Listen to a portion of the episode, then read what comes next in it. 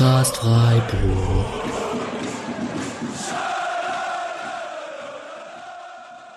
Dann hallo und herzlich willkommen zur 251. Folge des Podcast Freiburg. Und wir nehmen dieses Mal ein wenig auf, bevor das Spiel angefangen hat. Und wir, das sind in dem Fall ich und Misha. Hallo Misha. Hallo, Misha und ich. Misha und ich. Ah, es, es wurde mir so lange eingetrichtert. Ich Ich habe es natürlich äh, auch währenddessen gedacht, aber dachte, dann funktioniert es ja nicht, wenn ich sage, das sind mir dann, dann bin ja, ich habe mich ja schon genannt. Aber ja, das hat schon, schon richtig, auf jeden Fall. Ja, aber für den pädagogischen äh, Effekt muss man es ohnehin drin lassen. Ja. Ähm, hi, guten Abend. Und Genau. wir haben nicht Alex und Patrick rausgeschmissen, aber wir nehmen trotzdem mal wieder ohne die beiden auf. Äh, da wir auch in nächster Zeit, glaube ich, beide nicht so viel dabei sein werden, ist das auch okay. Das stimmt. Ich bin in Rom. Ich habe gemerkt, äh, München-Fans werden da auch da sein. Ich hoffe eigentlich nicht, dass ich denen zu sehr über den Weg laufe. Deutsche im Ausland. Ja, ne? Auch noch Fußballfans. ähm, ja, genau. Aber es ist jetzt Freitagabend, 20.04 Uhr. In 25 Minuten geht es los gegen Dortmund. Und äh, wie geht's? Also ich bin tatsächlich super entspannt dieses Mal, weil ich mir gar nichts ausrechne. Äh, ich habe keine großen Hoffnungen, das zum ersten Mal einen Sieg zu holen seit 23 Jahren. Äh, also ein zweiter Punkt irgendwie in den letzten 23 Jahren wäre schon eine Riesenüberraschung. Von daher bin ich da echt dieses Mal entspannt. Ich fühle mich so ein bisschen, wie ich halt früher öfter die Spiele gegen Topclubs geguckt habe, wo alles, was man holt, ist Bonus. Wie geht's dir denn? Auch ein bisschen so. Ja, ich äh, glaube jetzt nicht unbedingt dran. Dann gucke ich so ein bisschen auf die Aufstellung von Dortmund und die ist ja prinzipiell ganz gut, aber so wie sie spielen in letzter Zeit, ähm, ist es halt nicht ganz so gut und dann keimt bei mir ein bisschen Hoffnung auf, muss ich zugeben, gerade. Mhm. Es ist nicht in jedem Spiel so. Ähm, ich glaube, ich bin ja gar nicht unbedingt der Typ, der kurz vorm Spiel dann immer voll heiß ist und ähm, denkt, äh, die, die hauen die anderen 3-0 weg. Ähm, aber ja, so ein bisschen die Tendenz habe ich auch. Aber eigentlich bist du doch so jemand, oder? Mhm. Normalerweise schon, ja. Aber ich weiß nicht, also dieses, jetzt der SC reist an, eben nachdem sich auch noch Matthias Ginter erstmal verabschiedet hat und damit dann eben Lienhardt länger raus, Ginter länger raus. Das ist dann schon eine Abwehr. Das wird gegen Dortmund gruselig, weil das Einzige, was sie halt wirklich haben, ist sehr viel Qualität da vorne individuell. Das, äh, und auch im Einzelzusammenspiel und so. Selbst was dann taktisch irgendwie fehlt, krieg- kriegst du in so Spielsituationen, das sieht es ja immer noch teilweise sehr, sehr stark aus. Das stimmt. Und das äh, bringt mich vielleicht auch, also wir können eigentlich die Aufstellung jetzt mal kurz durchgehen, Mhm. ne? weil das ist ja das, was wir jetzt heute ähm, besprechen werden, bevor wir den Cut machen und dann uns nach dem Spiel wieder hören. Hm. Also Freiburg, äh, Atobolu im Tor, dann ziemlich sicher eine Viererkette mit Makengo, Gulde, Sildilia und Küble, Höfler und Eggestein. Im Zentrum, Grifo und Schallei sind auf den Außen und Höhler und Gregoritsch werden äh, in Doppelspitze, Mhm. wahrscheinlich eher neun und zehn sein. Genau, ja. Irgendwas ist- dabei, was dich überrascht? Das ist schon die konservative Variante dafür, dass man sehr viel darüber gesprochen hat, dass man es sehr mutig angehen will, ne?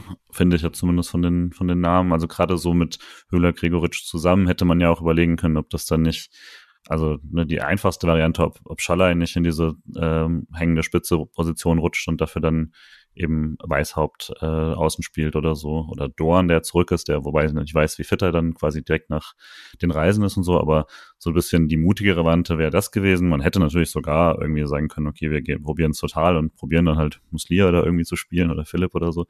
Ähm, ja, deswegen, also hinten, glaube ich, stellt sich das Ding halt von selber auf. Da wäre nur die Frage, ob es wie, wie Salai dann äh, sich da macht. Aber das hätte ich jetzt so erwartet, genau wie es wie es auf dem Papier war. Bei dir? Ähm, also Streich hat so ein bisschen gesagt, vielleicht spielt ja Günther auch von Anfang an. Habe Hm. ich auch nicht gedacht. Ähm, mal gucken, ob er vielleicht schon zur Halbzeit kommen kann. Dann für Salah finde ich es schon auch jetzt ein schlechtes Zeichen. Ähm, ich Hm. meine, Ginter und Lienhardt sind verletzt, äh, Schmidt und Rosenfelder sind verletzt und schon länger nicht dran. Wenn er jetzt nicht da ist, dann ist es auf jeden Fall jetzt nicht, dass er schnell, äh, schnell da ranrückt und er hat halt nur ein halbes Jahr Zeit. Er Mhm. ist die erste Option auf der Bank. Er ist auch die einzige Option auf der Bank. Ja. Ja, genau, da hast du, hast du recht. Ob, obwohl nachher stellen die auf Dreierkette um und ähm, ja, Günni macht nochmal Innenverteidiger. genau. Ja. Aber ja, also ist jetzt auch kein Drama und vielleicht braucht er auch einfach noch vier Spiele und ist dann irgendwie da. Aber genau, Ginter und Lienhardt fallen ja hoffentlich nicht ewig aus. Deswegen, also es sieht jetzt nicht danach aus, dass er hier sehr viel Spielzeit sammeln wird. Ja, es sieht aber schon so aus, als ob man im Februar vielleicht eher mit beiden nicht unbedingt rechnen muss. Ginter ist unklar, aber eine Reizung, die man konservativ behandelt, klingt jetzt eben schon nach ein paar Wochen. Und bei Lienhardt soll es mindestens zwei Wochen dauern, was also mindestens mal das erste Launch-Spiel, auf jeden Fall vermutlich beide. Äh, hm. Ja, gerade wenn man da nicht wechselt, ne? Ja. Das heißt eigentlich, äh, die Chance, dass, dass Salah da mal auf den Platz muss, sind relativ hoch. Mhm. Aber ja. Stimmt. Hast schon recht, ja. Ähm, solange man jetzt keine Höfler-Rück-Zurück-Geschichten macht. Ja. Mhm. Genau, ansonsten zentral ist ja irgendwie alles klar. Ähm, wenn Röhl nicht da ist, da erwartet man jetzt, glaube ich, nichts anderes. Hat halt Keitel da als Backup. Aber ansonsten wäre es halt nur die Frage vorne, was dann auch so der erste, also die ersten Wechsel dann sind, ob Doan jetzt wirklich, also weil der sah ja gut und fit aus bei der äh, Asienmeisterschaft und dann ähm, wäre die Frage, ob er dann schon für die 60. Minute oder so ein klassischer Wechsel dann wäre für ihn. Ja, also die Bank, das ist jetzt ja wirklich eine Sache, die ein bisschen erfreulicher ist in letzter Zeit. Mit Günther, Weishaupt, Doan, Muslia und Philipp hat man, hat man schon Optionen, die man offensiv bringen kann. Ähm, ja. Ich, vielleicht noch ganz kurz zur Herangehensweise mit äh, Gregoritsch und Höhler vorne ist, glaube ich, nicht nur gegen den Ball gedacht, sondern auch ähm, wahrscheinlich wird man versuchen, Flanken irgendwie reinzuprügeln. Und das kann, kann ja funktionieren über Schalai eigentlich. Ähm, ja, Umschaltspiel wird da wahrscheinlich nicht so viel Thema sein. Und dann mal gucken, was in der zweiten Halbzeit ist. Aber ich dachte jetzt auch, dass man vielleicht kurz auf die Dortmunder schaut. Mhm. Da sind's äh, Riasson, Süle, Schlotterbeck und Marzen, Chan und Sabitzer im Zentrum, Malen, Reus, Beino Gittens und Füllkrug vorne. Brandt auf der Bank, Sancho auf der Bank. Ähm, das bedeutet, die können auch noch nachlegen. Das mhm. ist, das macht mir fast äh, am meisten Sorgen, wenn ich mir vorstelle, dass in der 60., 70. Brand, Sancho und Mokoko reinkommen und gegen müde Sildilia und Gulde spielen, die halt jetzt gegen so wendige Stürme äh, ja, vielleicht nicht perfekt aussehen. Ich stelle mir es halt viel besser vor gegen Füllkrug als gegen Mokoko sogar. Die, äh, also Reus war letzte Woche auch noch nicht dabei, das darf er jetzt auch direkt wieder starten. Ötchan fehlt, glaube ich, komplett, aber ansonsten ist das auf jeden Fall ein bisschen fitteres Dortmund, als man zuletzt hatte. Das ist auch nicht vom Timing her nicht ganz ideal. Ich kann halt gar nicht so richtig sagen, was man mit dieser Dortmunder Mannschaft irgendwie so anfängt, aber das ist ja generelles Problem. Also irgendwie kannst du ja, vorhin hatten sie wieder den, äh, die haben seit so und so viel, ich glaube seit, seit äh, sieben Pflichtspielen nicht mehr verloren und so. Da sind aber auch vier Unentschieden dabei und das halt nicht nur gegen Paris Saint-Germain, sondern dann eben auch gegen Augsburg, Mainz und Heidenheim. Also unmöglich ist es ja nicht für den SC eigentlich, aber wenn es halt offensiv läuft bei denen, dann sind es halt auch immer ne 3-0 gegen Darmstadt, 4-0 gegen Köln, 3-1 gegen Bochum und so. Die hatten jetzt echt nicht gerade einen schwierigen Lauf eigentlich in der Bundesliga. Ja. Ja, mal gucken. Ich denke auch. Also kann, also man kann sich schon vorstellen, dass Freiburg da einen Punkt holt. Ich finde das äh, jetzt fast ein bisschen anders als ähm, Viertelfinale gegen Bayern oder so, wo ich es mir halt echt gar nicht vorstellen konnte. Oder es gibt so in manchen Phasen gegen Leipzig, ähm, ja, oder gegen Leverkusen kann es mir jetzt auch gerade nicht so gut vorstellen, dass Freiburg da was holt. Ja, aber das ist halt wirklich, glaube ich, mehr, weil man auf den Gegner schaut, aber, aber bei aller Liebe die Makengo, Gulde, Sidia, Kübler Kette ich finde das irgendwo auch cool, dass mhm. wir das spielen. Es hat was, aber es ist halt schon natürlich qualitativ einfach nicht annähernd da, wo man in den letzten zwei Jahre äh, normalerweise stand defensiv. Und auch, ne, wenn, wenn, wenn diese Ginter-Lienhardt-Kombination dieses Jahr deutlich mehr Probleme hat als letztes Jahr, ist das ja immer noch Meckern auf einem Bundesliga-Niveau, was ziemlich in Ordnung ist. Ja. Ja, ja, hast du recht. Vielleicht muss man halt ein bisschen anpassen. Vielleicht darf man da nicht so hoch stehen, nicht ganz so viel Risiko gehen im eigenen Spielaufbau. Also weil Umschaltsituationen, das können die, glaube ich, nicht gut abdecken. Das wird sicher. Dann wäre die letzte Frage jetzt so ein bisschen genau dazu. Wie erwartest du denn wirklich dann, äh, wie es der SC versuchen wird? Weil was Dortmund ungefähr versucht, ist ja meistens ähnlich. Hm. Ich glaube, also ganz äh, weglassen wird man die spielerische Komponente, glaube ich, nicht. Dafür klappt es zu gut und dafür ist ja Dortmund auch ähm, zu äh, wie soll ich das sagen? Also Dortmund ist halt nicht so gut darin, äh, also die dominieren einen jetzt nicht das bedeutet, ich glaube, Freiburg wird ein bisschen Spielanteile haben und dann müssen sie ja, glaube ich, schon auch, oder ist es besser, auf so vertraute Mechanismen zu setzen und schon auch hoch aufzurücken und versuchen, aus eigenem Ballbesitz ein Tor zu schießen und nicht nur ähm, gut in der Konterabsicherung zu stehen. Deswegen, ich erwarte schon auch teilweise so klassische Sequenzen. Wahrscheinlich etwas tieferen Grifo, der im Spielaufbau äh, unterstützen muss. Viel abkippen von Höfler, weil Sildilia und Gulde halt nicht so perfekt im Spielaufbau sind. Solche Sachen. Und dann, wie gesagt, über die Flügel versuchen, ähm, Flanken reinzuhauen und das dann mhm. eben Gregoritsch und Höhler da ja gegen Süle und Schlotterbeck ist jetzt halt nicht optimal. Ne? Ich meine, gut. Eben, das ist. Ja, Süle ist jetzt gar nicht so kopfballstark, aber Schlotterbeck ist da halt schon Monster. Ja. Ja, und man, das ich glaube, man darf halt auch Gedanke. nicht, ja, man darf auch nicht zu sehr eben dieses, also man darf sie halt auch nicht einladen, weil ihre Stärke sind halt, ist halt, also dieses, diese vorderen vier, diese Malen, Reus, Beino Gittens, Füllkrug, Kombi, hat dann natürlich schon nochmal Durchschlagskraft, wo ich, wo ich mehr Angst habe als jetzt bei eben äh, Leverkusen, wo es wo jeder Spieler auf, auf dem Platz dir wehtun kann äh, mit dem Ball am Fuß. Das ist der jetzt ja schon wirklich, solange, solange man sie da nicht komplett zum äh, Entfaltung bringt im eigenen Drittel und den Ball ein bisschen vorne halten kann, hat man schon einiges gewonnen. Naja, wir werden sehen. Äh, mhm. Wir hören jetzt äh, gleich mal, also wir schauen jetzt gleich das Spiel äh, getrennt und dann hören wir uns nach dem Spiel wieder. Aber für euch vergehen jetzt nur wenige Sekunden. Das heißt, äh, für dich, Mischa, bis später und für euch bis gleich. Bis gleich. gleich wahrscheinlich rufen wir gleich so Scheiße. Scheiße. Hätten wir nicht. Ja, äh, genau. Ich bin sehr gespannt, wie es in zwei Sekunden weitergeht.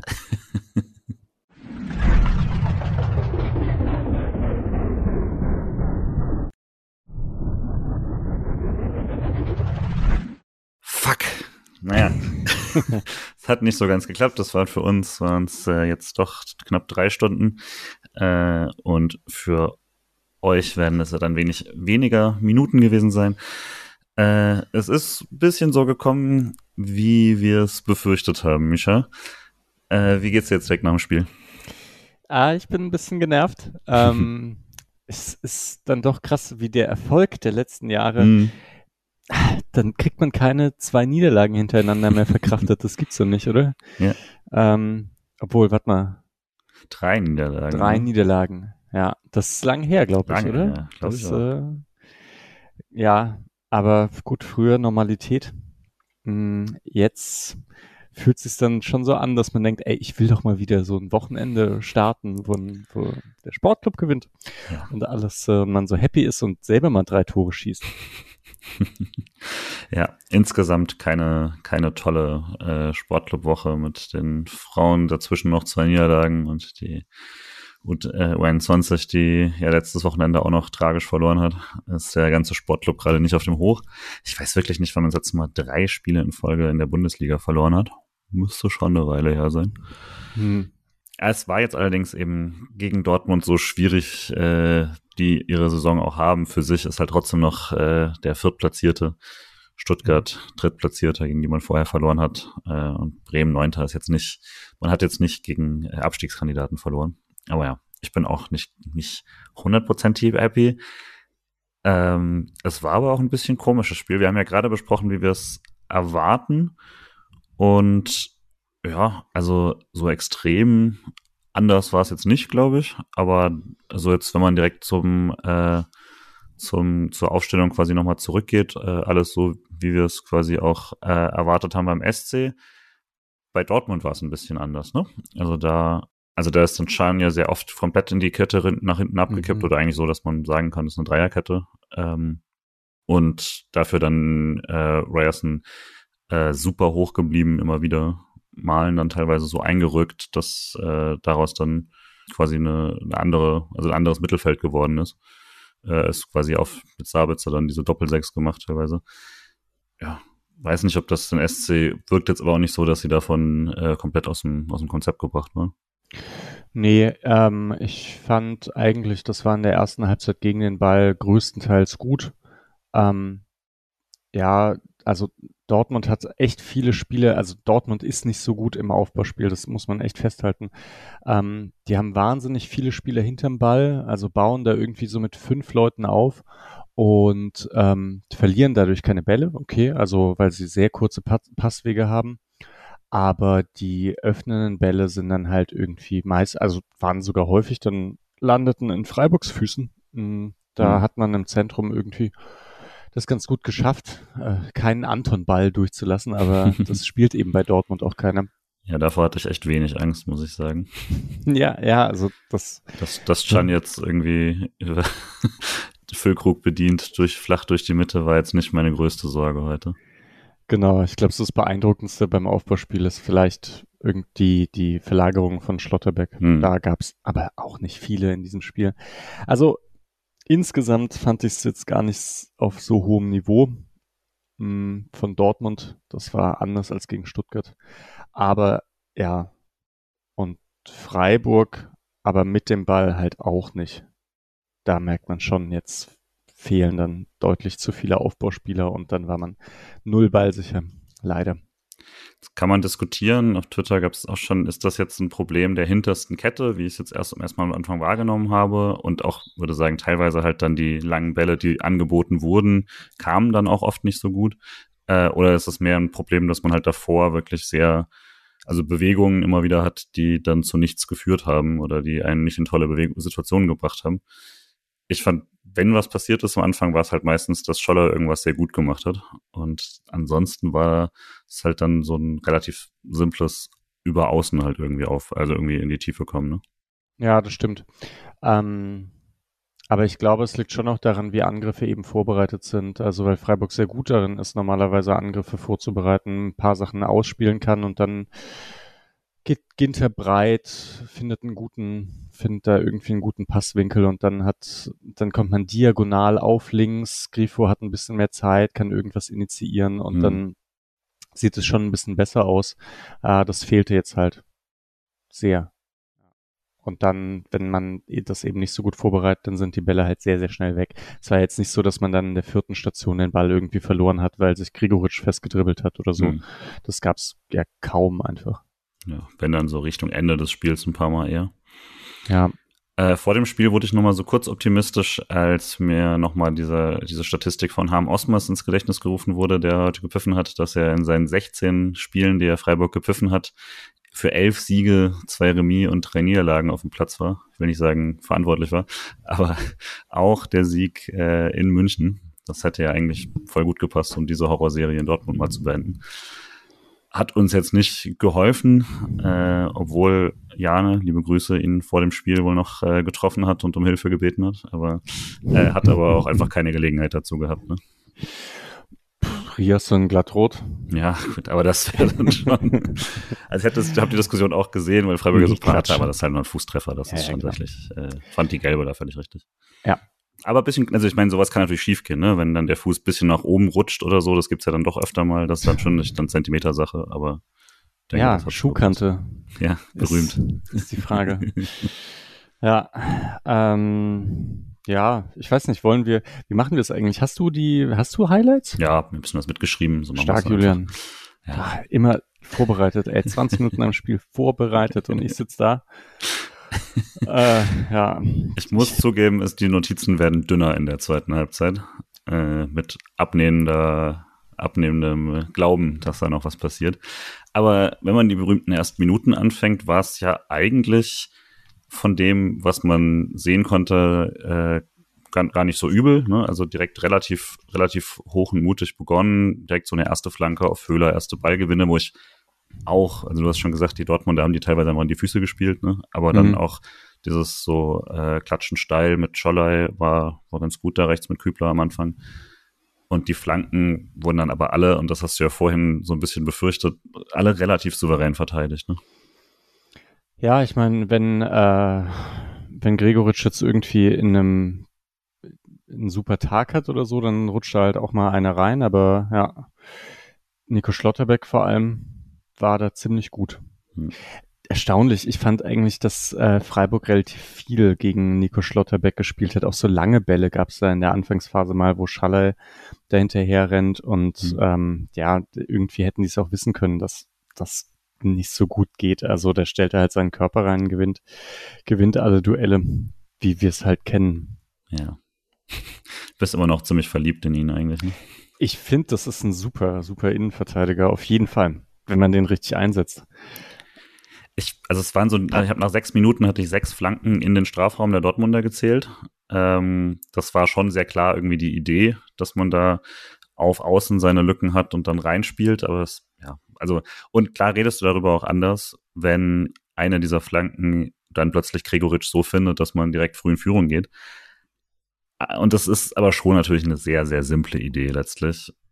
Vielleicht ist Dortmund auch ein Team, gegen das simple Ideen gar nicht so schlecht sind kann man sagen, weil sie nicht gut darin sind zu adaptieren, was, äh, was der Gegner macht. Ähm, aber ansonsten, ja, ich denke, Freiburg hohes Pressing war es dann auf jeden Fall nicht. Man hat eher zugestellt, hat auch ganz gut funktioniert eigentlich und halt irgendwie versucht dann auf die Außen zu kommen. Ich, aus den ersten zehn Minuten entsteht ja aber eigentlich keine wirklich große Chance oder sowas, ne? Nee, man konnte halt nur sagen, andersherum gab es auch keine Chance für Dortmund und mhm. das ist ja dann in Dortmund irgendwie ein sehr guter Beginn, kann man sagen, dass man selber vorne präsent ist und ja. Ist dir irgendein Freiburger da in der so Anfangsphase oder generell da sehr aufgefallen? In der Anfangsphase nicht so sehr. Nee, mhm. dir? Und ich fand, also Makengo ist sehr offensiv, hat sehr offensiv mhm. begonnen, hat da auch, wurde da auch ja, teils mehr, teils minder gut abgesichert. Aber das wirkte schon so, dass man da ein bisschen versucht, das, was Günther einem halt mal gegeben hat, dann auch mit ihm mehr zu machen. Das hat dann später ein bisschen gefehlt. Aber ansonsten, ähm, ja, also Dortmund hat da, glaube ich, eine ganz gute Szene, die hat Chan dann sehr kläglich verspielt. Und dann nach einer knappen Viertelstunde die erste richtig gute Möglichkeit, wo äh, Rhino Gittens versucht, durch Kübler durchzukommen, dann ihn reinrennt, der geht auch so ein bisschen raus. Wenn du ganz viel Pech hast, gibt es Elfmeter. Ja, ja, habe ich auch gedacht. Und ich glaube, also wenn er ihn pfeift, wird es auf jeden Fall nicht zurückgenommen. Äh, und dann nochmal so Ping-Pong und Fallrückzieher im Strafraum. Stimmt. Das war dann so die erste, erste Gelegenheit. Problem, was man vielleicht auch nochmal sagen kann, wir haben einiges davon nicht gesehen, weil 45 Euro im Monat The Zone es nicht hinbekommen hat, das Spiel zu zeigen. Das ja hat mich dann auch sehr genervt. Ja, ja, mich auch äh, so richtig. Ähm, das ist ja auch, jetzt haben die immer noch die Werbung davor und so, ne? Das ist halt hm. so mhm. dieser Klassiker, wie es bei Premiere auch irgendwann war und so. Ähm, Zeigst dein Alter, wenn du es Premiere nennst, ne? ja, ähm, genau. Das hat ziemlich genervt. Und die erste ja. Szene, die man dann nicht gesehen hat, war dann ja auch das Tor, das ne? Tor, ja. Vorher jetzt noch ganz kurz diese hm. Riasson-Gelbe gegen Höhler. Stimmt. Alles, aber ja, eigentlich, was soll man da groß zu sagen? Es war halt schon ein bisschen schmerzhaft, ne? Interessant war, dass, glaube ich, dann Höhler draußen behandelt wird. Ich weiß gar nicht, wie das regeltechnisch ist. Weil, wenn man eine gelbe Karte bekommt, dann darf man ja auf dem Spielfeld behandelt werden mhm. und trotzdem drauf bleiben. Wenn man jetzt aber außerhalb des Spielfelds behandelt wird, dann wird das Spiel ja trotzdem fortgesetzt, oder? Also, ja. weil man wartet dann ja nicht. Glaube ich auch. Also ich glaube, das Problem war vermutlich, dass er einfach rausgerollt ist nach dem Foul sozusagen. Und wenn er direkt drauf bleibt, dann hätten alle gewartet. Ja, muss er zurückrollen. Äh, vor Schmerzen. Ja. Vorher genau. war er aber wieder da. Deswegen, daran lag es dann nicht. Nee, Genau. Und zwar nicht der erste Abschluss dieses Mal, sondern es war dann eben der zweite Abschluss, der zum 1 zu 0 führt. Mhm. Und das war sogar, ich meine, jetzt habe ich die ganze Zeit gesagt, Dortmund kann nichts im Spielaufbau. Das war aus dem eigenen Spielaufbau heraus. Ähm, von, von der Dortmunder linken Seite ist es dann, glaube ich, äh, kommt der Ball reingespielt und so ein bisschen erinnerte mich das schon an Stuttgart, weil Höfler hat diesen Ball eigentlich. Mm, ich will ihm jetzt keinen Vorwurf machen, weil er haut den halt irgendwie weg äh, und genau in den Fuß, aber so, dass der Dortmunder Angriff halt nicht unterbrochen wird. Und das ist dann irgendwie dann doch ein bisschen ärgerlich, wenn man zwar einen Fuß reinbekommt, aber den Angriff nicht unterbindet, dadurch Dynamik ins Spiel kommt. Und dann, ähm, und dann spielt Dortmund ja schon schön. Also da sieht man, dass sie vorne halt diese Qualität der Einzelspieler haben, dass Füllkrug gut ablegen kann. Ja, Und was machst du jetzt draus, dass da drei Freiburger um Malen herumstehen und keiner den Fuß dazwischen bekommt? würde schon sagen, dass es ein bisschen arg passiv ist. Ne? Also ich war danach, mein erster Gedanke war so, ja, gut, so schlimm ist es eigentlich nicht. Das ist vor allem sehr, sehr stark einfach von Malen. Aber wenn du es dann schon nochmal irgendwie guckst, da ist schon sehr viel Zeit, wo man irgendwie halt einen Fuß dazwischen bekommen muss. Es ist allerdings halt sehr oft und auch nicht so erfolglos die Freiburger Idee, dass du da nicht zu intensiv reingehst, sondern halt möglichst zustellst und irgendwie den Block bekommst. Ich weiß auch gar nicht, also so schlecht ist es halt wirklich nicht. Ne? Also dann kommt, äh, äh, dann kommt der macht, versucht sie halt zuzumachen, kriegt dann auch noch die Hilfe. Höhler kommt fast noch dran. Ich hätte es jetzt mehr als eher unglücklich verbucht, als jetzt wirklich ein krasser Fehler. Hm. Ja. Ich bin da hin und her gerissen, weil ich irgendwie denke, genau, mit dem passiven Blocken, ich glaube auch, das ist nicht die schlechteste Idee, aber man kann es halt besser oder hm. schlechter machen. Und ich kann mir zu der Phase mit Flecken, Lienhardt, Ginter haben sie es halt immer perfekt gemacht. Oder ja, ja doch schon halt deutlich häufiger perfekt gemacht als äh, jetzt. Ich glaube, irgendwie habe ich schon so ein paar Szenen im Kopf, in denen äh, relativ statische Situation im Strafraum ist und der Block nicht sauber oder nicht richtig gesetzt wird. Obwohl ich es mir jetzt auch nochmal ganz genau anschauen müsste.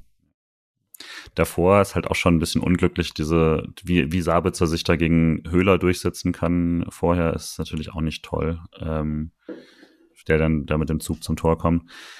Ja, es nervt halt wirklich, wie oft es dann nicht die, nicht die erste, aber halt bei den ersten Szenen ist, wo das dann, wo dann das Tor fällt, das jetzt wirklich, darüber reden wir jetzt jede Woche. Das nervt ansonsten, ich war immer noch gar nicht so negativ, hatte halt so ein bisschen das Gefühl von, ah ja, klar, jetzt geht's wieder los in Dortmund. Jo. Ja. Genau. Kurz danach dann das, weswegen ich dann doch super negativ war die ganze Zeit, nämlich erst eine mega starke Grätsche von Gulde, dachte ich, und hatte mir das auch direkt so notiert und dann ist er nicht mehr aufgestanden. Und das ist jetzt halt wirklich nah am Worst-Case-Szenario, dass man, wie, wenn man jemanden verliert, dass es dann wieder der Innenverteidiger ist, ist natürlich brutal kann nichts ergänzen. Also genau, da, da hat es jetzt doch was gebracht mit dem, oder jetzt sieht man dann doch, dass wir vor dem Spiel aufgenommen hatten, weil ich gesagt habe, ja, für Salah ist jetzt schon scheiße, ne? Also Ginter und Lienhardt nicht da und er ist trotzdem nicht, nicht da und du hast ja auch gesagt, dass der, aber falls irgendwas ist, ist er halt auf jeden Fall der Einzige auf der Bank und dann ist er auch gekommen. Hm. Aber das ist schon scheiße. Also die besten drei Innenverteidiger, ich weiß nicht, wer spielt bei Bayern, wenn die besten drei Innenverteidiger ausfallen? Goretzka dann halt, ne? Ja, gut, und, haben sie ja tatsächlich gehabt, ne? Das ja. ist dann schon, aber ja. Äh, und bei Dortmund weiß ich es auch nicht und eigentlich bei keinem richtigen Team, also bei die meisten Teams haben halt nicht mehr als drei sehr gute Innenverteidiger. Und danach äh, ist halt das Problem natürlich, dass dann Schmidt und äh, Rosenfelder das komplette Jahr schon ausfallen immer wieder oder mit Schmerzen offensichtlich trainiert haben und nicht an die Mannschaft rankamen und so, äh, dass man es da konservativ probiert hat und es hat auch nicht geklappt und so. Das ist dann halt irgendwann auch nicht mehr aufzufangen. Ich weiß auch gar nicht, was du da machen sollst. Du, das ist jetzt, also du gehst da, wenn du Sedia mitrechnest, mit äh, dann sechs Innenverteidigern in die Saison. Und jetzt hast du noch einen, jetzt hast du noch einen siebten quasi geholt. Und ja, also äh, Ginter, äh, Lienhardt, Gulde, Sidia, äh, äh, Schmidt und Rosenfelder und dann holst du jetzt auch noch Salai dazu und jetzt bist du wirklich nur noch bei, bei Salai und Sidia. Das ist dann schon hart und eigentlich willst du Sidia ganz gerne dann vielleicht auch als äh, rechten Verteidiger spielen können. Yes. Genau, du hast dann fünf Verletzte eigentlich, ne? Von den, von den sieben Innenverteidigern. Das, ja, ja, also schon hart. Und dazu kommt eben eigentlich, dass Günther eh schon das halbe Jahr verletzt ist äh, und diese Viererkette ja lang gebraucht hat, bis sie sich irgendwie gefunden hat.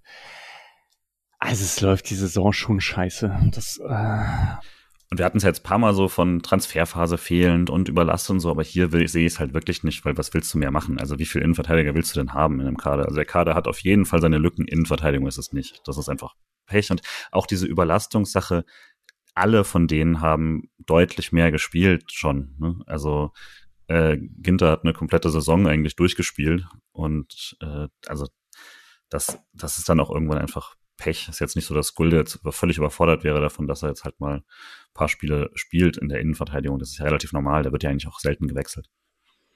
Ja. Man kann halt wirklich auch mal Pech haben und das ist schon Pech. Das ist Pech, denke ich auch. Und das ist dann ein Pech, das eben auch schwer aufzufangen ist, weil ja die Innenverteidigung halt dann doch einfach ein sehr, sehr wichtiger Teil ist. Und ich finde, man sieht's halt dann deutlich. Also man hat's ja jetzt auch schon mit Gulde gesehen. Ähm, ja, schon wenn die zwei besten Innenverteidiger fehlen, dann hat man, glaube ich, so dermaßen einen Nachteil, dass da braucht man dann viel Glück, damit man ja halt auf gleichem Niveau irgendwie aufbauen kann. Jetzt hat aber Salah ja gespielt und was wäre jetzt so, wir werden die einzelnen Szenen nochmal gucken, aber was wäre so dein Eindruck von ihm?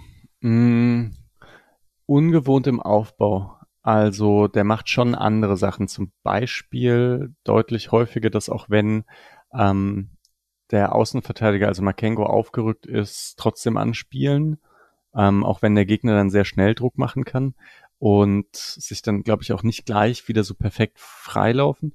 Ähm, grundsätzlich Linksfuß bin ich jetzt gar nicht mehr so richtig gewohnt, dass, mhm. äh, dass man links dann jemanden hat, der dann auch diese Passwinkel hat, um schön, also auch ins Zentrum spielen zu können.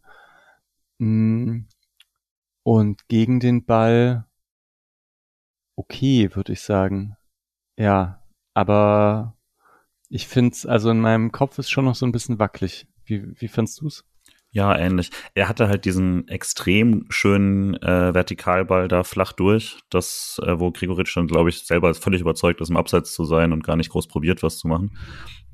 Äh, das war cool.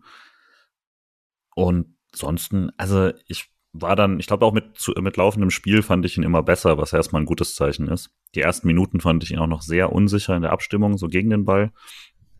Äh, auch einfach unklar, wen er übernimmt und so. Das hat sich relativ schnell gelegt. Das, das Talent ist ja, glaube ich, unbestritten. Frage ist halt, wie schnell man das dann äh, anpassen kann, dass er dann eben auch sinnvoll eingebunden ist. Ich finde schon eben mit dieses, dieses Links eröffnen können ist schon eigentlich natürlich eine Qualität, die man jetzt länger nicht, nicht so hatte. Das kann schon cool sein, wenn er jetzt gezwungen ist zu spielen, was man nicht haben sollte, dann kann das auch was Positives haben auf jeden Fall. Ja. Voll. Ich fand aber den Schock hat man schon gemerkt danach erstmal. Also das war dann erstmal, war es dann erstmal mit den äh, Angriffsspielen so die ersten Minuten. Wenn was passiert ist, war es wirklich fast immer, dass sich Scholler irgendwie den Ball tief geholt hat da von rechts oder ein bisschen näher gegangen ist, irgendwas probiert hat. Und äh, dann hatte man mal eine tiefe Ballposition, aber in dem Fall war es dann irgendwie Grifo, Fehlpass äh, und quer vom Strafraum. Was funktioniert hat, irgendwie waren zwar so Läufe, aber dann kam der Pass nicht oder also so äh, Tiefenläufe oder so. Ja, und hatte auch nochmal also Schlotterbeck hat da echt sehr, sehr viel zerstört in der Phase. Ich war ganz froh, als dann irgendwann die Tennisbälle flogen, weil ich dachte, vielleicht ist das jetzt nochmal ein ganz guter Reset. Ja. Ja, Freiburg war halt auch ganz selten am Ball. Ganz kurze Ballbesitzphasen und Dortmund hat es halt sehr geduldig irgendwie gespielt und da dachte ich schon auch, ein ganz schön langweiliges Spiel. So mhm. insgesamt für, ich weiß nicht, wer spielt da? Vierte gegen siebte? Mm. Im, Im international gezeigten Freitagabend-Slot, den es, glaube ich, in England ja so gar nicht gibt und so. Ja, das, äh, also man muss jetzt auch nicht alles mit Stuttgart und Leverkusen vergleichen, die halt äh, wahnsinnig attraktiv spielen, wie man es jetzt irgendwie schon lange nicht gesehen hat. Ähm, aber ja, das ist bis, also das für vier gegen sieben hat man schon bessere Sachen gesehen irgendwie. Ähm, und bei Freiburg kann man es halt ganz gut erklären und über Dortmund spricht man ja jetzt auch schon länger. Ähm, die würden halt gerne kontern, hat man ja auch gesehen. Aber dafür sind sie halt so gut. Ja.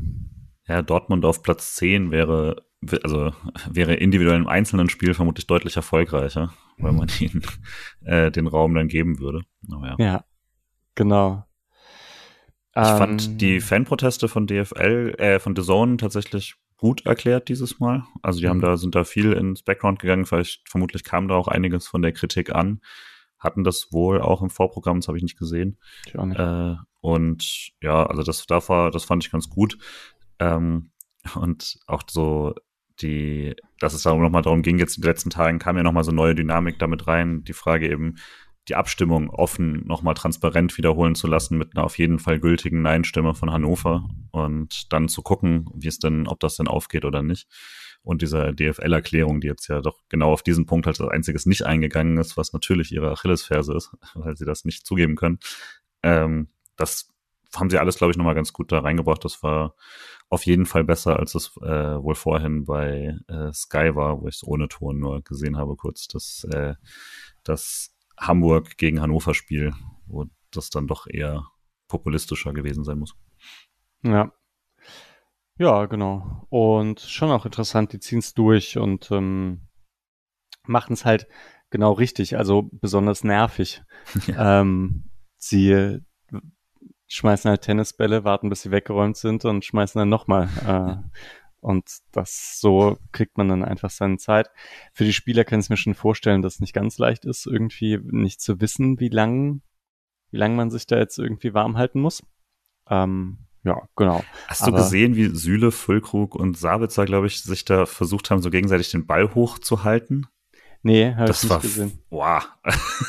also da habe ich nochmal Hoffnung bekommen, weil das war technisch katastrophal. Das kriege ich besser hin. Ah, witzig. Ja. Nee, nee, nee, habe ich nicht gesehen.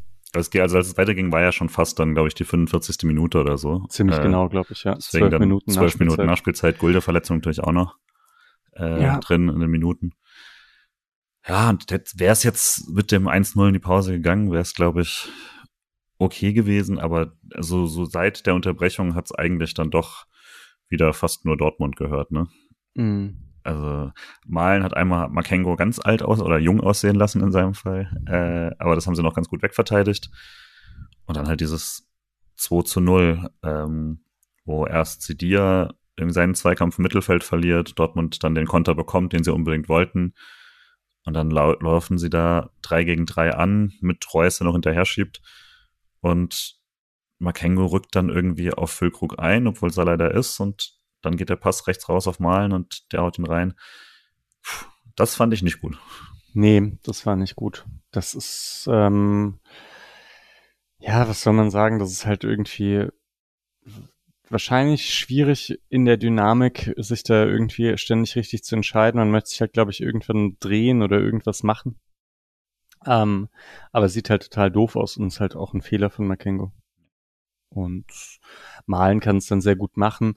Äh, ich würde da jetzt Atubolu nicht äh, keinen großen Vorwurf machen. Also es gab mal ein, zwei, es gab mal ein, zwei Szenen, wo er nochmal schneller unten war, glaube ich, aber äh, ich glaube, hier muss er irgendwie ein bisschen breiter stehen und der Ball schlägt halt auch wieder ziemlich perfekt im kleinen Netz ein. Ja, ich frage mich immer trotzdem, also das sind schon auf jeden Fall seine, wenn's, wenn Artobolo eine klare Schwachstelle hat, dann sind es genau diese Flachschüsse äh, an ihm vorbei. Ne?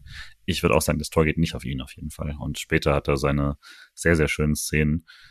Aber irgendwie jetzt dann halt doch zum wiederholten Mal genau dieser Flachschuss an ihm vorbei und so hart ins Eck ist der halt wirklich nicht.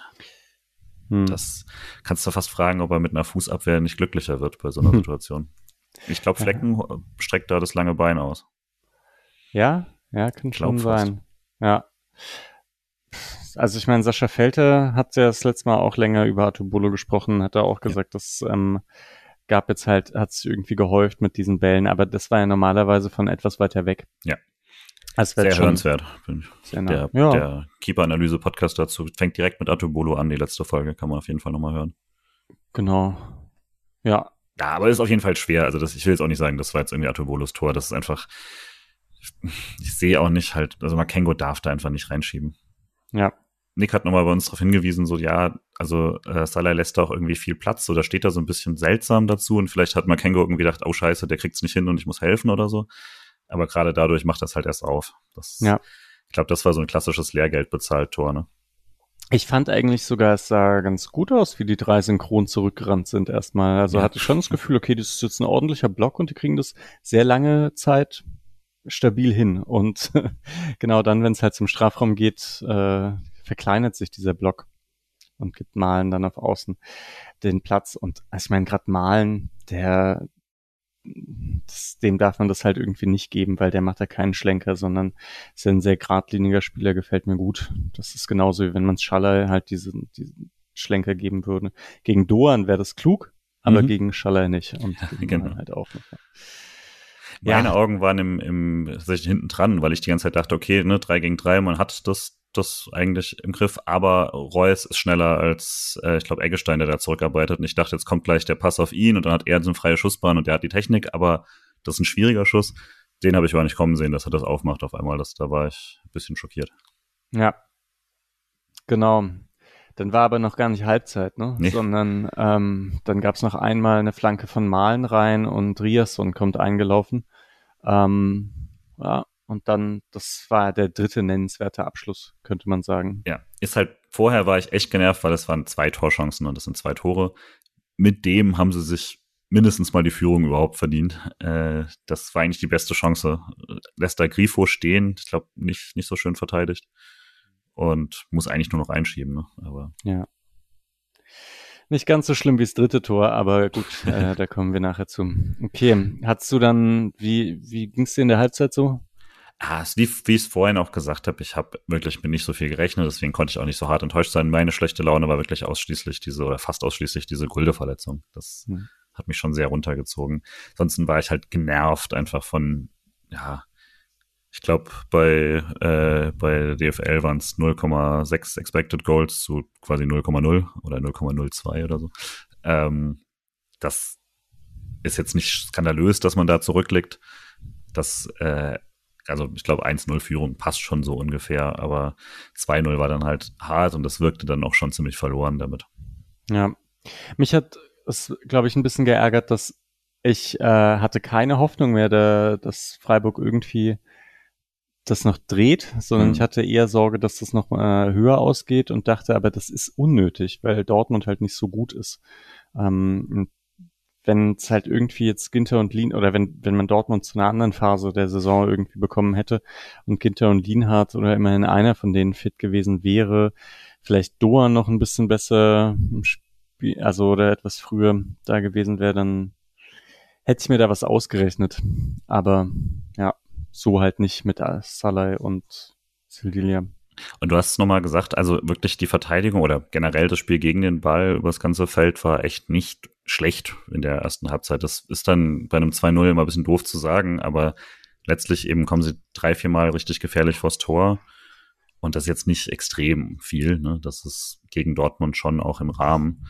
Klar hatten jetzt ein paar Spiele, wo es, wo drei, wo sie das aufs ganze Spiel hatten oder so, aber das ist jetzt nicht per se so, dass ich irgendwie dachte, oh, das hat man jetzt, hat man jetzt irgendwie hinten versaut, sondern es war halt wirklich dann dieses, das eine Tor, wo man klar sagen muss, das war einfach individuell schlecht gelöst. Ansonsten war es halt schon eher ein Problem mit Ball. Und halt auch sehr unkreativ damit. Also halt dann irgendwann hat Dortmund auch immer verstanden, dass dann, dass man halt einfach den geraden Weg, die Linie runter irgendwie halbwegs zubekommt. Und wenn nicht, dann war halt die Flanke irgendwie immer harmlos. Ich glaube, harmlos habe ich mir zehnmal notiert hier. Ja. Harm. Osmos. Harm, Osmos los, ja. Jo, zweite Halbzeit. Hm, keine Wechsel erstmal. Irgendein Freistoß von Grifo und dann ähm, gibt es in der 53. diese Minute, äh, diese Minute, die mhm, gibt es in der 53. nämlich. Ähm, da gibt es eine Szene, in der, ach, Dortmund halt auch eigentlich jetzt gar nicht so schnell oder sonst irgendwas, aber so ein bisschen nach rechts spielt, da ist so ein bisschen Verlagerung. Man hat so das Gefühl, die spielen so einmal um den Freiburger Block mhm. und kommen dann den Rücken, äh, spielen nach innen und Füllkrug schließt ab. Atobolo setzt einen Block und kann diesen Ball dadurch irgendwie klären. Aber ja, also es, Füllkrug hat auch nicht so viel mehr Möglichkeiten, aber mhm manche können den schon auch reinmachen. Da dachte ich dann so langsam, äh, okay, jetzt, äh, jetzt doch nicht nur Pech mit ja. den zwei Toren. Ich glaube, da ist auch Salah entkommen, ne? Also da in der, als, als Bewacher. Ja, und ist dann schon auch ziemlich ähnlich wie dann später. Äh, aber ja, das generell, was vielleicht der SC ein bisschen anders gemacht hat äh, seit der Pause, war, dass man halt schon auch mal sehr klarer irgendwie mannbezogen verteidigt hat. Nick hatte das so ein bisschen aufgeschlüsselt mit Höfler immer wieder Richtung äh, Malen, äh, Salai dann wirklich Füllkrug bekommen und Sidia dann teilweise dann irgendwie Reus übernommen und so. Und deswegen sah es dann teilweise gar nicht mehr so klar kettig aus wie vorher, sondern äh, dass es sich dann, je nachdem, was Dortmund gemacht hat, also so ein bisschen verschoben hat. Hat aber jetzt nicht per se dazu geführt, dass man sie äh, da kalt gestellt hat damit. Nee, ähm, also fast fast im Gegenteil, könnte man sagen. Mhm. Ähm, durch dieses abwartendere Spiel konnte man halt, glaube ich, schon ausnutzen, dass Dortmund selber so viele Spieler im Spielaufbau gebunden hatte und dann nicht so viele Anspielstationen hatte und deswegen riskante Pässe durchs Zentrum spielen musste, damit da halt irgendwie was passiert. Und die konnte man dann abfangen. Dort, wo man dann versucht hat, ein bisschen mehr Druck auszuüben, auch nach vorne, ähm, konnte Dortmund das halt ein bisschen besser ausspielen auch. Genau.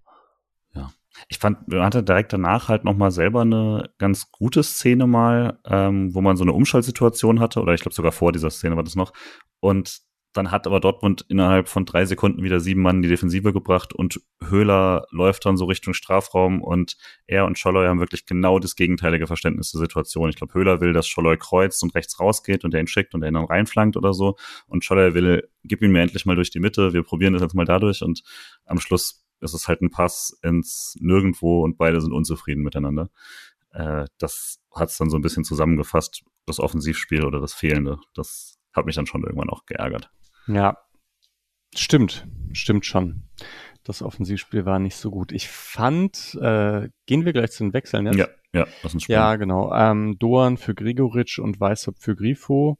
Vielleicht kann man auch schon vorwegnehmen, von Weishaupt kommt jetzt nicht so viel in dieser, in dieser Partie. Und man kann zurückblickend sagen, von Grifo kam nicht so viel. Das stimmt auch, hast recht, ja.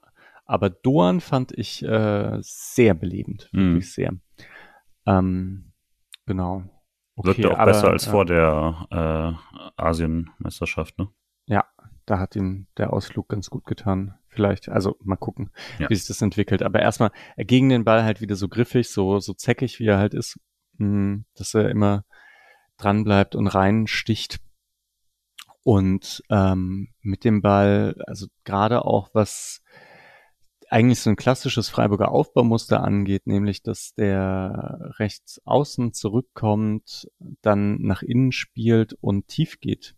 Also Richtung äh, zentrales Mittelfeld spielt und selber tief geht dann wieder. Das hat äh, gut gemacht und dann kam man da ein bisschen besser nach vorne, fand ich. Ja, erstmal fliegen wieder Tennisbälle, diesmal von Freiburger Block.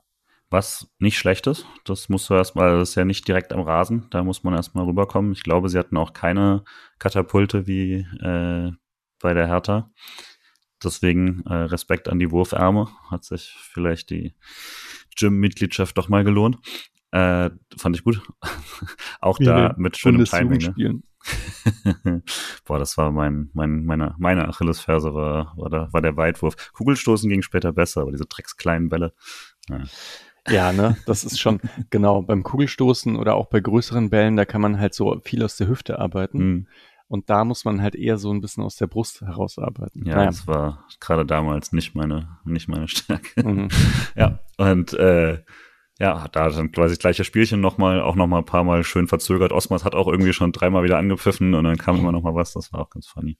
Ja, Marzen musste dreimal anwerfen praktisch. Genau.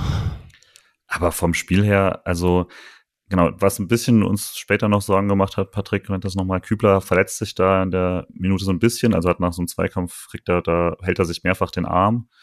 Hoffe mal, da ist da nichts passiert, weil der sah nach dem Spiel ziemlich fertig aus. Äh, das, keine Ahnung, aber war jetzt noch reine Spekulation. Ähm, aber wirklich einen interessanten Angriff kriegt man von SC-Seite eigentlich nicht verzeichnet ähm, für den nächsten Dingern. Stattdessen hat der BVB noch mal mehrere Sachen. Ne? Also äh, und dann kann man noch mal Atubolu auch ähm, sehr positiv hier erwähnen. Also ähm, Atubolo kriegt dann kriegt bei dieser ähm, dieser malen Flanke auf Reus äh, die Hände noch noch zwischen noch zwischen Ball und Tor. Das war richtig stark. Und ich glaube eigentlich fast seine äh, seine beste Szene auch. Hm. Und Ja. ja, genau. Ja, genau. Matzen trifft nochmal den Außenpfosten nach dem Malen da tun äh. Egge, Egge tunnelt. Das war Oh, das böse. hätte mich aber auch geärgert, wenn der, wenn Atobolo nach dem Mittelstelltor noch ein ähm, Hoch reinbekommt in der kurz in die kurze Ecke. Dorn hat eine ganz coole Einzelaktion, fand ich da, da wo er diesen Schuss macht. Der war dann Mhm. nicht so spannend, aber das, also es hat Ja. einfach mit ihm ein bisschen mehr Spaß gemacht. Da kam nochmal so eine Dynamik rein und der, ich glaube, es war ganz cool, dass man jemand hat, der da einfach mal reinziehen kann und halt nicht vom Ball getrennt wird. Weißhaupt hat es auch ein, zwei Mal von der anderen Seite probiert, das war aber ein bisschen weniger effektiv. Ja, da merkt man schon wieder, dass Duan auch einfach gefehlt hat jetzt in den, in den letzten Spielen. Das ist schon ein wichtiges Element ist. Und so viel übers Spiel habe ich hier gar nicht, außer halt Dortmund-Chancen. Ne? Also ja, ähm, kannst mal aufzählen, wenn du willst. Aber ja, Malen wird wird da wird geschickt und äh, mit Reus und genau Reus dann mit diesem Schuss da am, am Pfosten vorbei. Das muss er auch machen eigentlich. Das muss das 3-0 sein. Dann ging es abseits hoch. Ich äh, weiß gar nicht, ob es dann tatsächlich abseits war. Das sah, sah mir sehr, sehr eng aus. Und Freiburg hat dann halt wirklich, tatsächlich, was ich nicht schlecht finde beim Stand von 2-0, haben dann schon quasi halt hinten relativ offen gelassen, haben es probiert, aber ohne dabei halt irgendwie groß Dynamik zu entwickeln. Und dann ist irgendwann auch ähm, Scholloy rausgegangen und Makenko auch. Und dafür dürfte dann Günther nochmal seine 10 Minuten und Maxi Philipp. Vielleicht kann man nochmal über Scholloy, das fand ich tatsächlich auch komisch, nachdem äh, in der 60. dieser Doan-Wechsel war und Weißhaupt-Wechsel, dachte ich, okay, weil ich habe mir gehofft, bitte nimm nicht Scholler raus, sondern lass Scholler quasi ins Zentrum und lass mal gucken, ob das funktioniert. Ich hätte vielleicht auch gesagt, lass Gregoritsch drin für die Flanke, aber das ist jetzt ja Detailsachen. Ähm, und stattdessen hat dann Scholler plötzlich in den, also relativ lange ähm, Stürmer gespielt. Und das, also das hat, hat mir nicht so ganz Sinn ergeben, weil so hat er gar keinen Ball mehr bekommen. Ja, das stimmt. Ähm, ich glaube, das ist schon auch recht typisch. Also dieses dass der Stürmer dann sich auch eher mal irgendwie zurückfallen lässt und der Zehner auch die Position stärker hält und nach vorne rückt. Das ist halt irgendwie so ein, ist schon so ein komischer Misch auch, ähm, den Freiburg da spielt. Deswegen finde ich, also es ist nicht ganz so komisch, wie wenn die jetzt immer die Position gehalten hätten, dass man Höhler auf die Zehn und Schalai äh, in die Spitze macht. Aber es hat so oder so nicht geklappt. Aber es hat auf rechts auch nicht geklappt. Ähm, vielleicht war es halt auch einfach nicht, einfach kein gutes Schallerspiel. Ich weiß nicht, ich gleichzeitig, also ich fand ihn ja dann besser als du, weil ich fand, wenn was passiert ist, war es halt meistens, dass Scholle irgendwas Cooles gemacht hat. So. Das stimmt, aber ich finde, dass halt als Doan reingekommen ist, war das durchaus belebend auf rechts. Ja. Deswegen hätte ich da Do Doan. Es war zumindest keine gute zweite Halbzeit vielleicht von Schalloy, das ja. kann man vielleicht sagen. Vielleicht so. Ja. Das passt. Ja. Ähm, das, genau, aber auch sonst dieser Wechsel kommt. Philipp hat gleich mal eine ganz gute Aktion. So ein Schlend, der Schlenzer war dann harmlos, stimmt. aber. Äh, ah ja, aber das war doch eigentlich die einzige Kombination, oder? Ja. ja. Mal, die man irgendwie hatte. Und das, weil ich hatte auch schon kurz gedacht, ähm, jetzt so im Nachhinein, weil ich habe es fast schon wieder ausgeblendet, dass Philipp dem Spiel aktuell noch nicht so viel bringt. Ja. Es ist auch nicht so, dass wenn Philipp kommt, dass ich dann denke, oh geil, Philipp kommt. Es ist nicht wie damals, natürlich. Ich glaube, das war ja aber auch relativ klar. Das ist halt überhaupt mal eine Option zum Wechseln. Ne? Das ist ja schon mal, muss man nach den letzten Monaten sagen, ist ja gar nicht so schlecht. Ja. Und das fällt jetzt nicht ab, wenn, wenn er da spielt. Sind jetzt auch, ist auch ein bisschen undankbar. Aber ja. Günther hatte so ein paar der angesetzten Läufe, hat dann aber auch den Pass da nicht so ganz bekommen generell, ich fand aber die drei, vier Minuten, die dann jetzt kamen, waren die besten.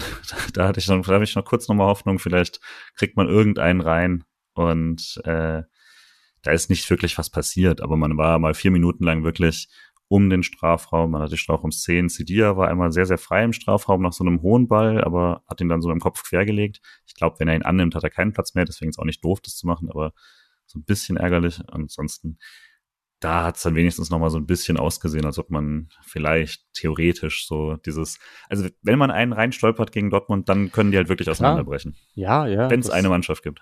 Zwei, ja, es würden, glaube ich, alle Mannschaften so ein bisschen, oder? Also ah. 2-0 kann schon immer was passieren. Dachte ich auch. Ja. Dachte ich auch. War aber nicht so. Nee. Deckel drauf, dann mit, äh, mit Füllkrug. Ja, also das eigentlich wieder einfach nur ein zweiter Ball nach einem Eckball und dann halt eine wahnsinnig gute Flanke äh, auf Füllkrug. Und ja, Salah, ich weiß nicht, ist das Pennen oder ist, ich, ist auch ein bisschen schon. fies, ne? Aber ja, ich finde schon, dass es Pennen aus. ist. Ähm, ich kann mich noch erinnern, hier als da Patrick und Alex äh, mit Petersen das, ähm, das Interview gemacht haben da ging es irgendwie nochmal so darum, dass Petersen, glaube ich, manchmal nicht verstanden hat, warum da Abwehrspieler manchmal so pennen, wenn und er halt immer so wach ist, ne, und auf diese Abpraller irgendwie oder auf neue Situationen schielt. Mm, aber dass das halt irgendwie so ein bisschen das Geheimnis seines Spiels war. Äh, vielleicht hätte man, wenn Petersen immer im Training dabei gewesen wäre, vielleicht wäre es dann nicht passiert. Hm. ja, vielleicht sollte er einfach ein bisschen mittrainieren. Ja, genau. Ich, ja, es, es, ich meine, ich weiß nicht, was passiert, wenn Salah die Situation voll im Blick hat. Vielleicht setzt sich Cook dann auch durch, das kann ja. schon sein. Aber so hat Cook dann schon enorm viel Platz und äh, kann dann halt ganz frei einschieben. Ja, also, ja. Ich, toll sieht es auf jeden Fall nicht aus. Ich glaube, es ist halt immer so ein bisschen doof, dieses sich in der Sekunde halt neu orientieren müssen und dann kommt der Ball, du siehst eine Viertelsekunde zu spät und so. Das ist auf jeden Fall undankbar, dass er dann auch noch den, äh, den Mittelstürmer verteidigen muss. Aber naja ist wie es ist. Waren dann auf jeden Fall rum. Äh, genau. Dann haben noch Dortmund gespielt und ich fand Freiburg sogar dann zu offensiv, hätte ich mir gewünscht, dann igelt mhm. euch einfach ein und und äh, stattdessen hat man so, halb, hat man so vier Situationen auf Abseits gespielt, alle natürlich auch noch frisch bei Dortmund, dann kommt da dann ein Sancho, kommt dann auch noch rein, äh, hier äh, Matteo Mori kam zum ersten Mal mhm. unter Zuschauern, was natürlich auch eine ganz nette Geschichte war. Ähm, ja, und dann haben es eigentlich nur noch langer Ball um langer Ball. Und Atobolo nochmal schöne, schöne Aktion gegen Sancho. Ähm, auch einmal, gegen Murray. Ja, auch gegen Murray. Er der rutscht dann noch fies weg, aber das bei, bei Sancho einmal, der kriegt ihn nicht unter. War dann ganz froh, dass es beim 3-0 geblieben ist. Das ist dann auch okay so. Und ich glaube, das war am Schluss dann auch nicht unverdient die in der Höhe. Ja, genau, das denke ich auch. Ich, ich habe mich auch ein bisschen geärgert, dass man da, dass man da nicht ein bisschen vorsichtiger gespielt hat, weil genau, das 4-0 von Moray braucht man dann einfach nicht. nee, das muss man denen so, auch nicht gönnen jetzt. Ja, 3-0 ist doch schon, da haben sie doch genug, äh, genug Freude gehabt an diesem Abend. Ähm, ja, Pff.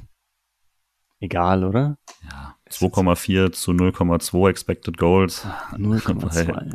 Oh, also ist, ist, bei, ist bei den DFL-XG, die nicht besonders gut sind, war aber direkt mhm. am Spiel verfügbar halt. Aber groß anders wird es nirgendwo sein, das war schon recht deutlich. Ja. Also gegen Stuttgart konnte man ja irgendwie noch sagen, dass man in Unterzahl dann doch selber einige Chancen irgendwie rausgespielt hat und da mit einem ganz glücklichen Verlauf irgendwie was passieren kann. Also war verdient so, wie es ähm, wie es war, aber das war jetzt halt gegen Dortmund irgendwie dann doch sehr mau, hm, mit dem eigenen Ballbesitz irgendwie was anzufangen und das ist schon ein bisschen schade. Äh, ich hatte ein Thema irgendwie noch, ich fand Eggestein mit einem ganz komischen Spiel, teilweise mhm. so, hat mir so Keitel-Vibes gegeben, manchmal super Balleroberung und dann irgendwie was blöd gemacht, total oft auch hingefallen, so in Rückenlage gekommen und dann noch versucht, äh, den Ball wegzuspielen und schlechte Pässe gemacht. Ähm, gleichzeitig fand ich ihn halt auch super präsent und gut. Also ich fand auch ja. so ein bisschen und Hyde mit äh, gegen den Ball und mit dem Ball. Es war auf jeden Fall generell nicht das Spiel des Zentrums. Äh, und ja, weiß auch nicht. Es ist halt die Frage jetzt, so, wenn man die nächsten Wochen dann schaut, Röhl fehlt ja auch noch nächstes Spiel. Das heißt, das wird auf jeden Fall, äh, muss diese Doppelsechs sich jetzt da auch wieder finden. Es werden andere, angenehmere Spiele kommen dafür, wo du bisschen mehr strukturgebend sein kannst. Aber das sei jetzt mehrfach auch bei irgendwie Höfler, ist auf jeden Fall nicht in alter Höfler-Form und dann brauchst du eigentlich mindestens den Eggestein aus Anfang Hinrunde oder Mitte Hinrunde, der da echt viele gute Spieler gemacht hat. Sonst sonst fehlt dir halt wirklich sehr, sehr viel an, an überhaupt so aus dem Statischen irgendwie Dynamik kreieren. Das musst du halt schon aus den Positionen machen, damit dir deine Außen da irgendwie richtig Platz bekommen und was machen können. So das, ja, das hat schon insgesamt sehr gefehlt. Jo, genau. Ansonsten ich habe habe ich nicht viel. Nee, also, war froh dann, dass es rum war. Äh, sonst besonder, irgendwas Besonderes zu, ähm, zu, noch zu jemandem, den wir nicht, nicht drüber gesprochen haben. Sildilia ja. kann man sagen, okay, oder? Also. Hatte halt vor dem 2-0 diesen verlorenen Zweikampf. Hm. Das war, sah doof aus. Sonst, glaube ich, keine krassen Fehler, ja. Ja. Nee, genau. Und Atubolo kann man dann ja. ja, positiv irgendwie noch äh, erwähnen. Hast du ja auch schon. Ne? Er hat, äh, er hat dann doch ein paar Sachen. Lass uns noch mal ganz kurz vielleicht. Äh, wollen wir Atubolo noch mal kurz machen, mhm. weil das, genau äh, Sascha Felte da halt länger über ihn gesprochen hat. Ähm, und er hat halt die drittschlechteste Abwehrquote der Liga und aber eigentlich kann man sich darüber jetzt auch nicht unbedingt wundern bei so einem Debüt. Also, dass man halt dann einen der talentiertesten, aber wahrscheinlich halt auch einen der schlechtesten, also für dieses Jahr einen mhm. der schlechtesten Torhüter der Liga hat. Das ähm, muss man dann in Kauf nehmen, klar. Genau, denke ich auch. Also was die Abwehr, Abwehrfähigkeiten ähm, angeht, mit Ball am Fuß ist das ja sicher nicht. Nee. Aber ja, was will man machen? Ich glaube, das ist halt genau das, das muss man ihm halt geben, aber das macht auch nochmal einen riesigen Unterschied. Einfach wenn ich, wenn ich an diese Abwehr denke von letzter Saison mit Ginter, Lienhardt, Flecken, Günther und dann rechts halt, je nachdem, Sildilia oder Kübler, wer, wer halt gerade besser drauf war. Das war schon wahnsinnig stabil und jetzt hat man halt Makengo, äh, Atobolu, Gulde und irgendwer, der halt fit ist. Ja, ja muss man aber auch nochmal sagen, äh, sowas ist natürlich auch manchmal einfach eine Saisonsache. Ne? Also, dass jetzt so Flecken spielt bei Brentford auch wirklich keine, keine gute Saison, hat ziemlich ähnliche äh, Werte wie Atubulu in den Statistiken. Klar, Premier League auch nochmal ein bisschen was anderes, aber jetzt ja auch keine andere Welt so. Und äh, dann ist halt auch manchmal wirklich viel so Eingewöhnungssachen dabei. Äh, und man muss jetzt halt die letzten drei Spiele sagen, der kriegt ja einfach wahnsinnig viel aufs Tor. Also ähm, ich glaube tatsächlich so die dieses Hauptproblem ist ja wirklich, also auch bei den Statistiken, die, ich hab, weiß es jetzt nicht, aber ich bin ziemlich sicher, wenn du jetzt quasi den Cut machen würdest, ab Mitte Oktober oder so, ab diesem, äh, weiß nicht, ab, ab so, ab dem vielleicht äh, Bacciatopola-Spiel oder sowas, ähm, dann sieht das da schon anders aus, ne? Also dann hast du, hast du da jetzt, glaube ich, nicht mehr annähernd so viele, so viele Negativwerte und dann ein paar Sachen, die er halten kann, klar. Auch bei dem Heidenheim-Spiel waren ja so ein paar Sachen dabei, aber jetzt ähm, keine krassen Fehler oder so. Und was mir wichtig war, was man letztes Jahr so krass gesehen hat, war diese Selbstsicherheit, über die du auch schon ein paar Mal gesprochen hast. Und ich finde, die ist schon deutlich eher wieder da. Mhm. Die war am Anfang der Saison ja gar nicht da. Da, ja, da, da wirkte er schon noch verunsichert. Und solange er da an sich glaubt und solange er da diese Ausstrahlung hat und auch diese Sicherheit mit dem Ball am Fuß, dann bin ich da fein mit und dann zeigt er immer wieder diese Paraden, wo du weißt, okay, das wird mal ein sehr, sehr, sehr guter Torhüter. Auf jeden Fall. Dann, nee, das war jetzt, das ging ja eigentlich auch gar nicht in die Richtung, sondern ich mhm. dachte eher halt von diesem Erwartungsmanagement, dass man halt sagt, bei ihm geht's gerade darum, also es geht nicht darum, der beste Torhüter der Liga zu sein und auch ja. nicht Top 6 Torhüter der Liga zu sein, wie Freiburg ihn aber halt irgendwie ja, fast ja, jede Saison hatte. Ähm, sondern bei ihm geht es darum, in der Bundesliga überhaupt anzukommen und das bedeutet, dass man halt eher bei den im unteren Drittel ähm, der Torhüter ist und das ist das ist man nicht so gewohnt, ja, ähm, erstmal. Aber ich glaube, das ist ein Invest, der sich auszahlen wird schon. Klar, wenn du sonst halt irgendwie drei, vier Tore weniger kassierst als der Schnitt und dann kassierst du drei, vier Tore mehr als der Schnitt, dann ist das schon eine ganze Menge so. Äh, das sind dann natürlich ein paar Punkte, klar. Und ich würde sagen, dafür läuft es da mittlerweile ganz gut. Aber es sind halt die Sachen, die er verbessern muss. Klar, auch wirklich halt diese Flachbälle machen mir da am meisten Sorgen aktuell. Und ja, genau. Aber ich glaube schon auch, das muss nicht unbedingt was mit so Unfähigkeit zu tun haben, weil ich glaube eigentlich nicht, dass er zu schwach auf den Beinen ist oder so, dass er da nicht ähm, sich weit genug abdrücken kann ja. oder eigentlich auch nicht von der Schnelligkeit her ähm, kann er ja eigentlich sehr, sehr schnell auch unten sein, sondern ich glaube, das liegt dann doch daran, wie er die Situation einschätzt und wie er steht. Und ähm, das, glaube ich, kann man, daran kann man schon arbeiten. Auch auch kurzfristiger, also oder mindestens mittelfristig. Ja. Kurzfristig hat es ja leider nicht funktioniert. ja, so ähm. Sommerpause oder sowas sicherlich. Ich denke auch, dass, dass man da was machen kann. Äh, genau. Ja. Sonst, ich fand Kübler halt, also dafür, dass er bei The Zone irgendwie nicht so gut wegkam und ich auch verstehe, dass da ein paar Angriffe drüber laufen, ich fand das nicht schlecht, weil, ja. also das ist Bino Gittens als Gegenspieler, was jetzt nicht sein so Favorite Matchup ist, jetzt nicht jemand wie Bino Gittens, so und dafür fand ich das äh, eigentlich echt ordentlich, hat sich dann viele Zweikämpfe richtig reingehauen. Ich fand das, fand das nicht übel.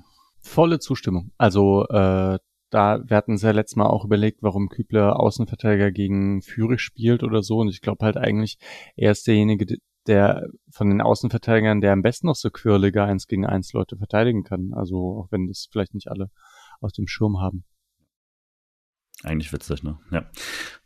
Ja, dann würde ich das Spiel an äh, der Stelle fast schließen, aber jetzt musst du trotzdem mir noch deinen Spieler des Spiels geben, auch wenn das nicht ganz einfach ist. Nee, das ist wirklich nicht einfach.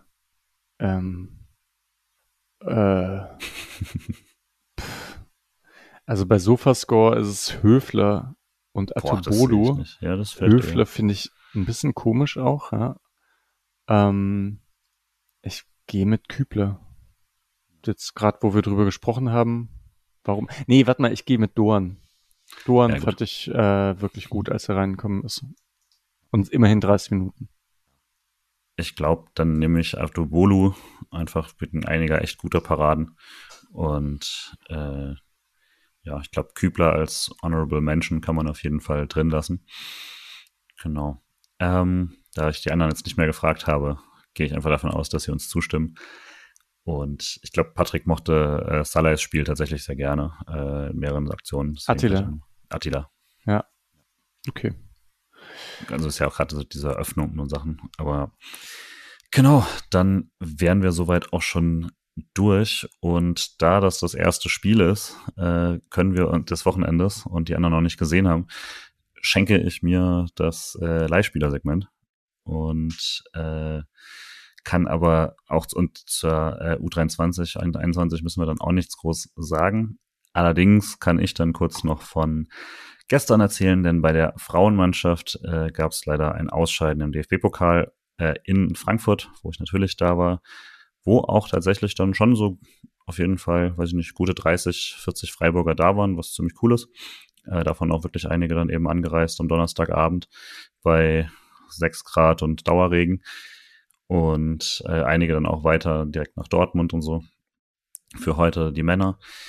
Das war cool. Das Spiel selbst war ziemlich gut. Wir werden es nochmal ein bisschen ausführlicher besprechen dann in der nächsten Folge zur Frauenmannschaft. Ähm, aber war eigentlich echt, war echt zufrieden mit dem Auftritt. Hat, war ein extrem unglückliches Spiel. Das häuft sich gerade bei allen SC-Teams. Ähm, das war eigentlich eine erste Halbzeit, wo man nicht hinten liegen muss und dann stattdessen ist man kurz danach 2-0 hinten durch wirklich zweimal äh, Innenpfosten und das, das zweite Tor war noch ziemlich klar irregulär. Ich habe es nicht gesehen im Stadion, deswegen war ich ganz happy. Dass, also es nervt mich dann immer weniger, wenn ich es gar nicht wahrgenommen habe.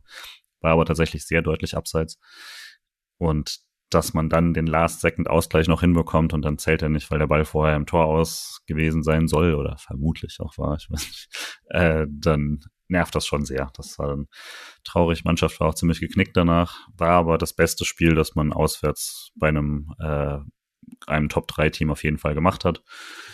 Jetzt geht's am äh, Sonntag weiter zu Hause in der Liga gegen ähm, Duisburg. Die, das ist ein Pflichtsieg. Das ist Sonntag 18.30 im Dreisamstadion. Da kann man auf jeden Fall hin und wieder gut machen, weil im Hinspiel hat man nur ein 2 zu 2 geschafft, was einer von, ich glaube, zwei Punkten ist, die äh, Duisburg aktuell hat. Das heißt, da muss man jetzt keine, keine weiteren dazukommen lassen.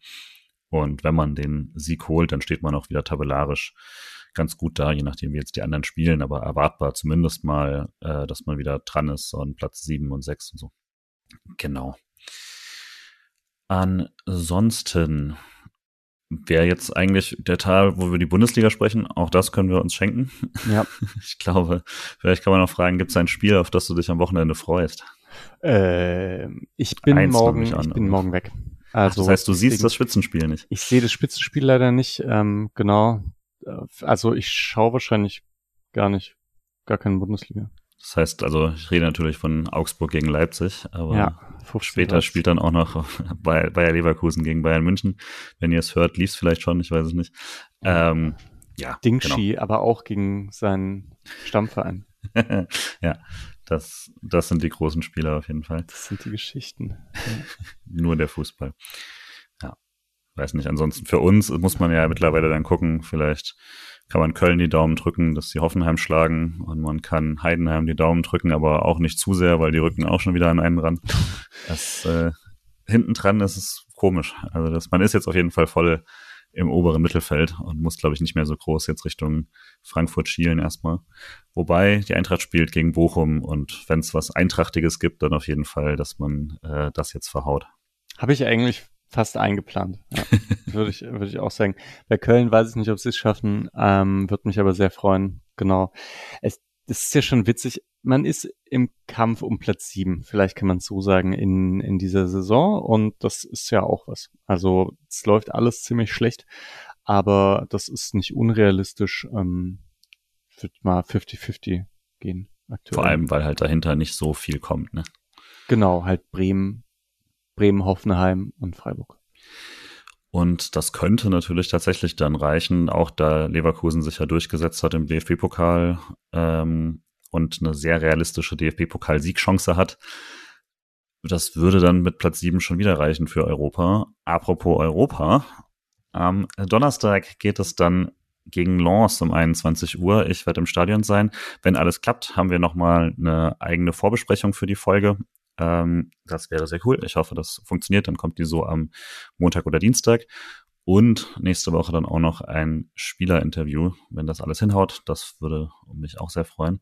Aber zu, trotzdem können wir ja schon mal unsere, äh, naja, vielleicht nicht, nicht Expertise zu Lance, dafür würden wir dann auf die äh, Sonderfolge verweisen müssen, aber deine Erwartungen, wie der SC es macht? Mm, ich bin, ja, also ich freue mich darauf, dass Freiburg Europapokal spielt. So. ja, das sollte man schon auch mal noch mal im Kopf halten, ne? Genau, und dann hoffe ich, dass man sich irgendwie im Spiel hält. Ich glaube, das fände ich halt gut, ähm, um dann zu schauen, was zu Hause irgendwie möglich ist. So äh, wäre meine Erwartung. Also mit einem 0-1 oder so, jetzt ganz Europapokalmäßig irgendwie, finde ich das voll in Ordnung. Was denkst du? Ja, also wichtig, ne, klar, irgendwie nicht verlieren wäre top. Das äh, wird schwierig, wirklich, wenn jetzt Gulde auch noch raus ist. Ähm, genau, also, also so wie ich es jetzt von der PK gerade geschrieben bekommen habe, hat Streich gesagt, äh, dass es ihm nicht so schlecht geht, aber er hat es knacksen hören. Ähm, ja, das heißt, es könnte ein Innenband gezerrt sein. Also das, wenn's, wenn da jetzt nichts kaputt ist, wäre das, wäre das gut. Aber dann würde er trotzdem nicht spielen, auf jeden Fall. Äh, ein gezerrtes Innenband reicht nicht für, nicht für Lance. Ja, und dann muss man es halt dann mit Salah Sedia machen. Es sei denn, Ginter ist bis dahin schon wieder spielbereit, aber ich gehe nicht davon aus, weil mit Achillesferse willst du halt eigentlich echt nicht scherzen, weil wenn das Ding reißt, dann ist er ein Jahr raus. Hm, ja. Nee, da denke ich auch. Also ich meine, so viele Möglichkeiten hat man jetzt nicht mehr. Und das ist ja auch dann, wenn das bedeutet, man hat Salai Sildilia und wenn einer von denen aber sich dann verletzt, dann muss wirklich Höfler zurück. Ja. Ja, mal gucken. So will man Europa spielen. Aber ja, ja. ich meine, es ist, ich finde die Vorstellung schon gar nicht so so hässlich in meinem Kopf, quasi so Höfler Innenverteidigung. Aber ich denke das natürlich, weil ich dann daran denke, wie er in Ruhe äh, irgendwie den Ball zugespielt bekommen kann und dann irgendwas eröffnet. Und ich denke natürlich nicht daran, wenn, wenn der 35 kmh Mann auf ihn zustiefelt und er irgendwie den Weg zur äh, Torlinie verteidigen muss wo er ja jetzt schon meistens eher langsam aussieht, wenn er in die Rolle gezwungen wird, weil der Gegner ihn irgendwie überlädt. Also, ja. Naja.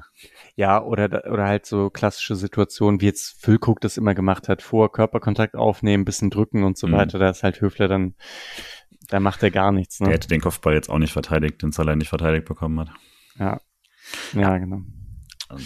Ich hatte offensiv, habe ich halt wirklich die Hoffnung, dass es da dann tatsächlich besser läuft. Ich kann es nicht so ganz taktisch begründen, warum das besser laufen sollte. Ich habe immer die Hoffnung, dass europäische Gegner einen nicht so gut scouten. Stimmt.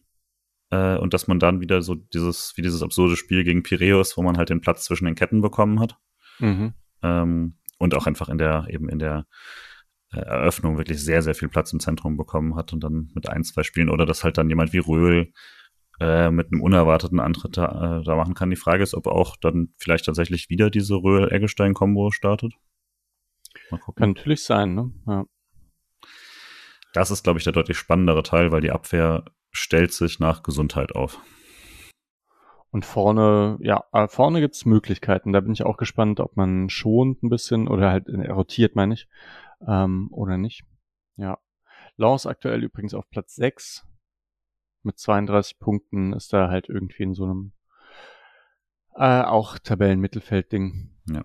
Ja. Jetzt allerdings zwei Siege in Folge gehabt. Davor die Niederlagen auch gegen sehr, sehr harte Gegner.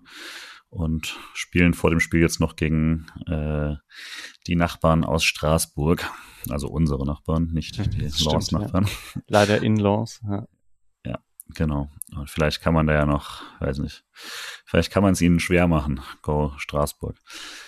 Genau, ansonsten dann hören wir uns, äh, also wir beide uns erstmal eine Weile nicht. Richtig. Und äh, der Podcast hört sich dann wieder äh, hoffentlich eben vor dem Laws-Spiel noch zweimal, um das nochmal ein bisschen einzuläuten und vorzubereiten und im Idealfall eben auch ein Spielerinterview noch zu haben.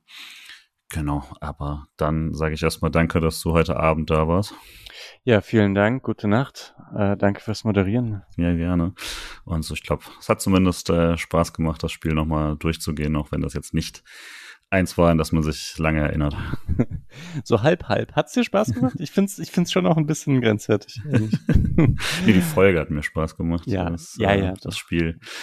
Ja, 24 ohne Sieg in Dortmund. Mal gucken. Vielleicht ja ähm, im Herbst wieder eine Chance. Ja. Bis dahin, dann probieren wir es nochmal. Mach's gut. Ciao.